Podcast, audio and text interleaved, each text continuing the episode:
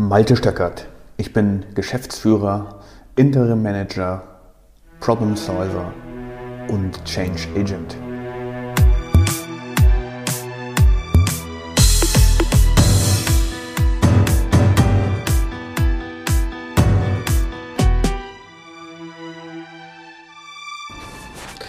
Immer wieder begegnet mir das Problem und ich glaube nicht, dass ich es anziehe, sondern ich glaube, dass es ein allgemeines Problem ist, dass es in einem industriellen Unternehmen zu viele Qualitätsprobleme gibt. Zu viele Qualitätsprobleme, die zum Beispiel in der Logistik entstehen, zu viele Qualitätsprobleme, die von der Produktion erzeugt werden, zu viele Qualitätsprobleme so, dass Kundenbeschwerden entstehen, zu viele Qualitätsprobleme, so dass es eine sehr hohe Reject Rate äh, der Produkte gibt in der Produktion.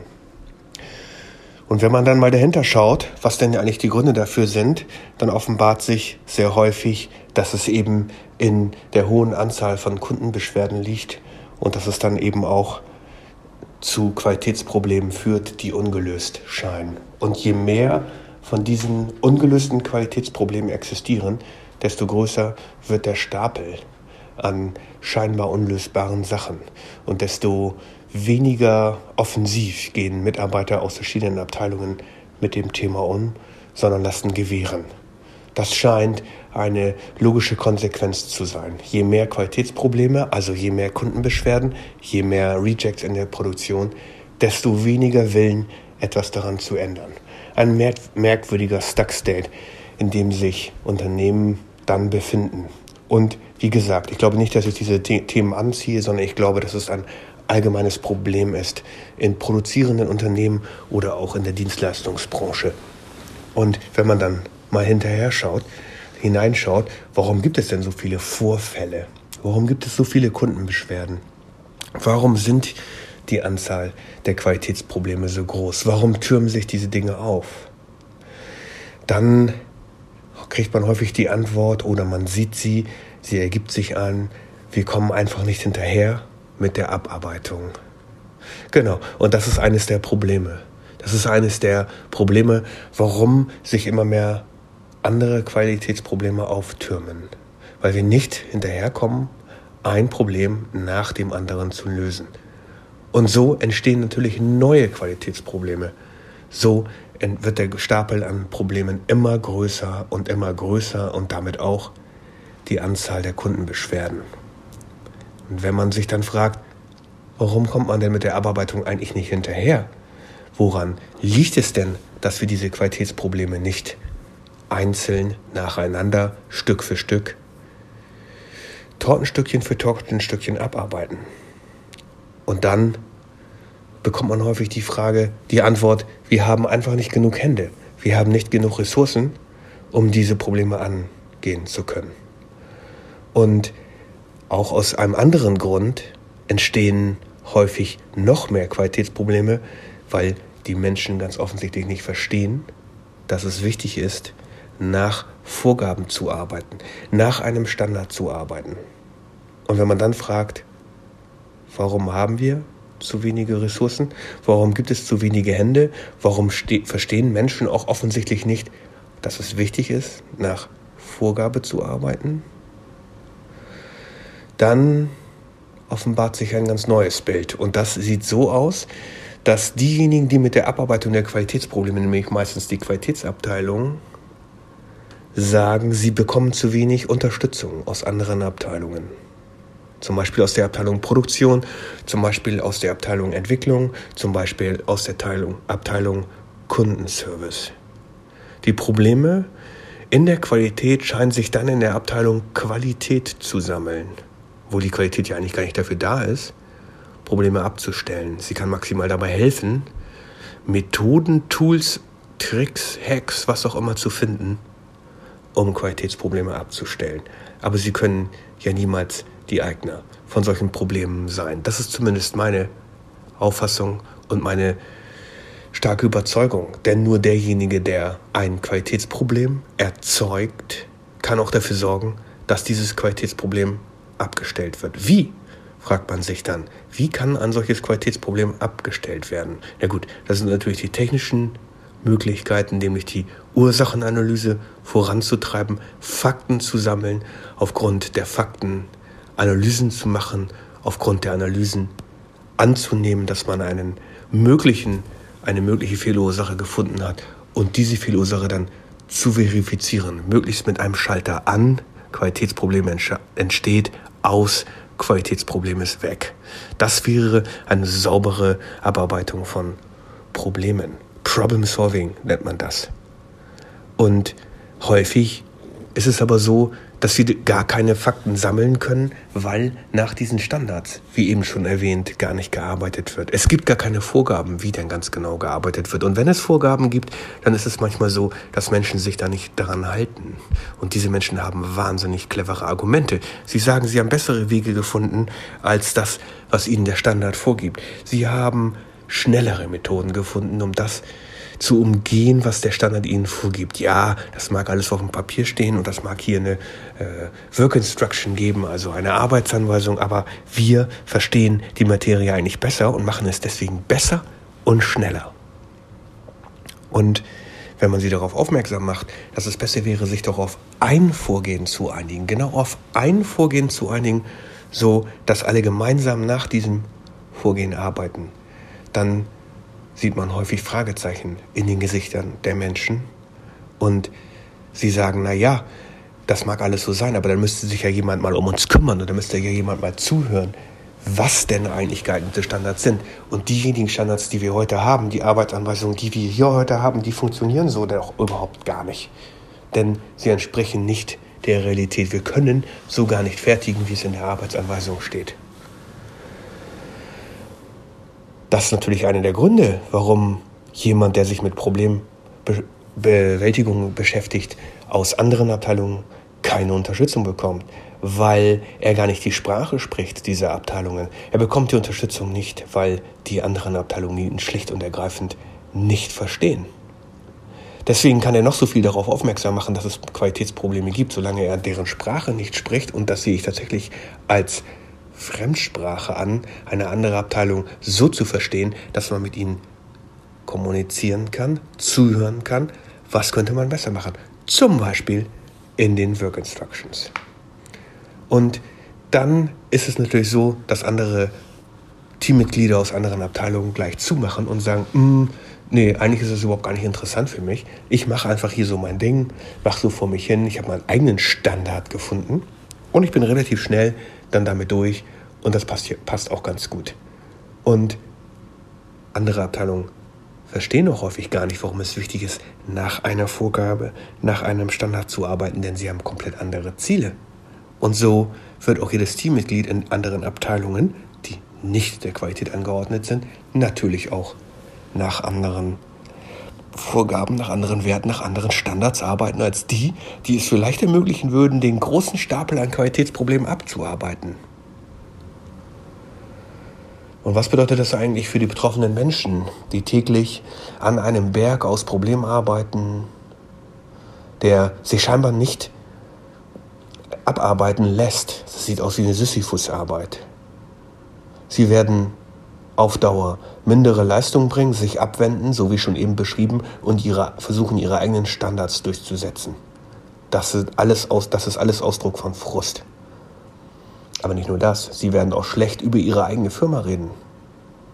Und wenn sie schon anfangen, schlecht über die eigene Firma zu reden, dann verschlechtert es natürlich das Image der Firma ganz ungemein. Jetzt haben wir Kundenbeschwerden, jetzt haben wir jede Menge Qualitätsprobleme, jetzt haben wir jede Menge Ausschuss und jetzt haben wir zusätzlich noch das schlechte Reden, das schlechte Image über die Firma. Und das alles beschleunigt natürlich nur den Niedergang.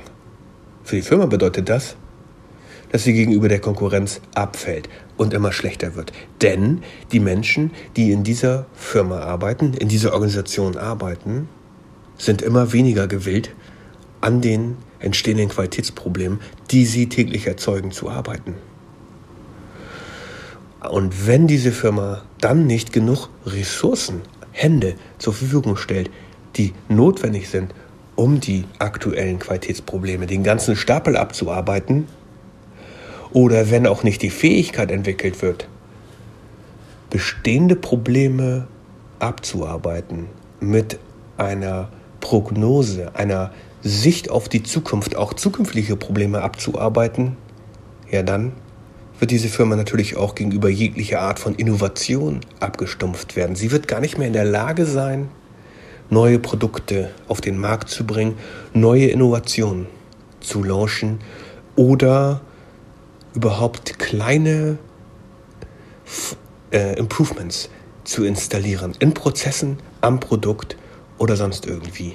Denn jeder macht halt seins und arbeitet nach seinem eigenen Standard. Soweit ist die Firma dann schon gekommen. Und was bedeutet das für die Abteilungsleitung? Also für die Teamleiter? Für sie bedeutet es, dass sie nicht verstanden haben, um was es geht.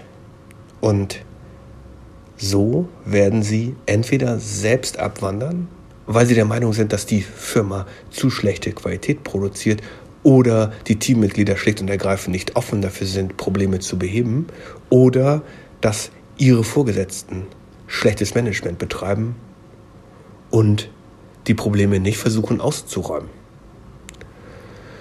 Das ist natürlich auch nur eine Milchmädchenrechnung, denn diese Manager, diese Teamleiter werden genau die gleiche Vorgehensweise in andere Firmen transportieren.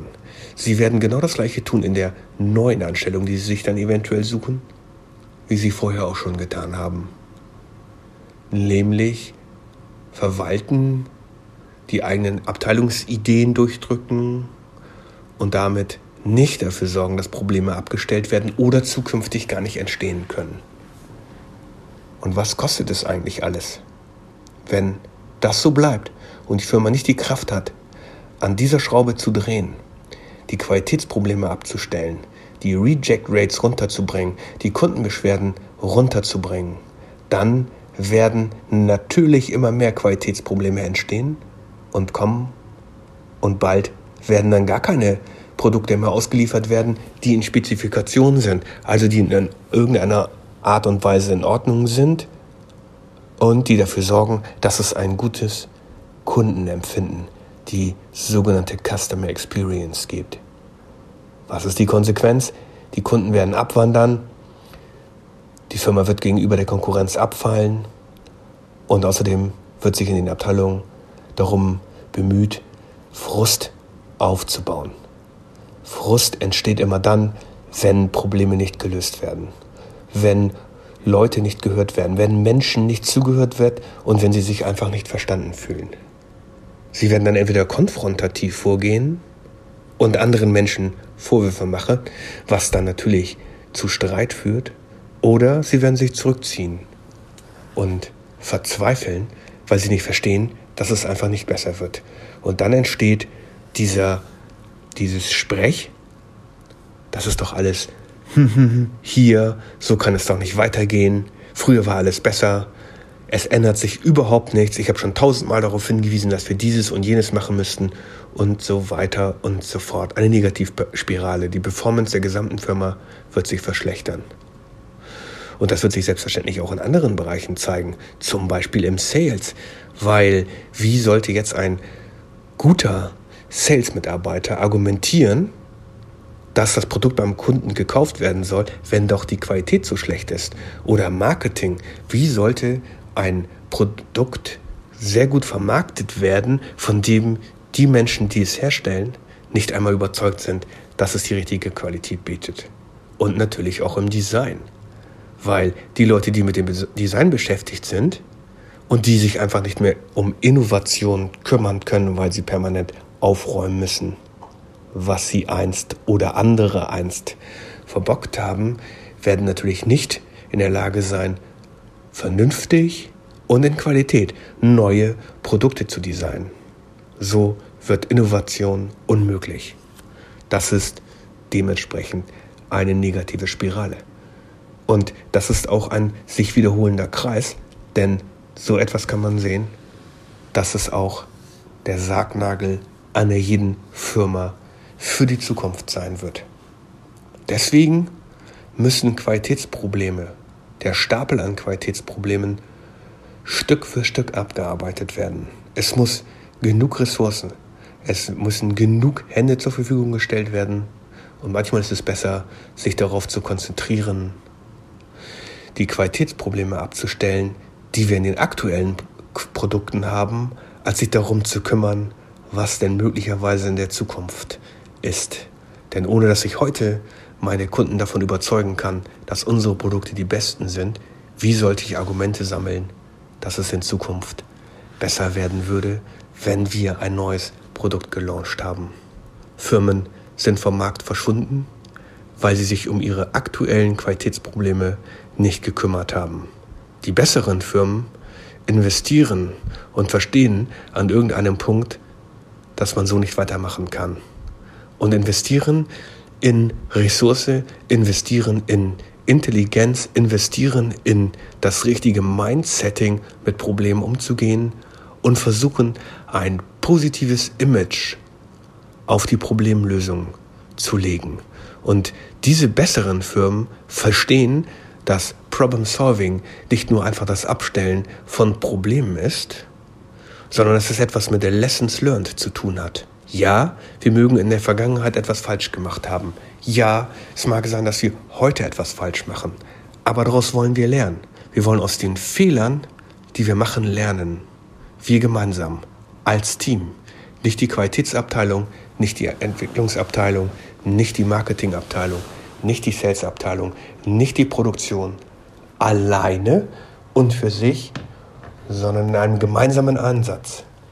Diese Firmen werden immer ganz große Vorteile haben gegenüber den Firmen, die einfach nur gewähren lassen und dafür sorgen, dass immer mehr Qualitätsprobleme, Kundenbeschwerden, Rejects entstehen und damit Frust, Streit, Innovationsblockaden und am Ende Abwanderung.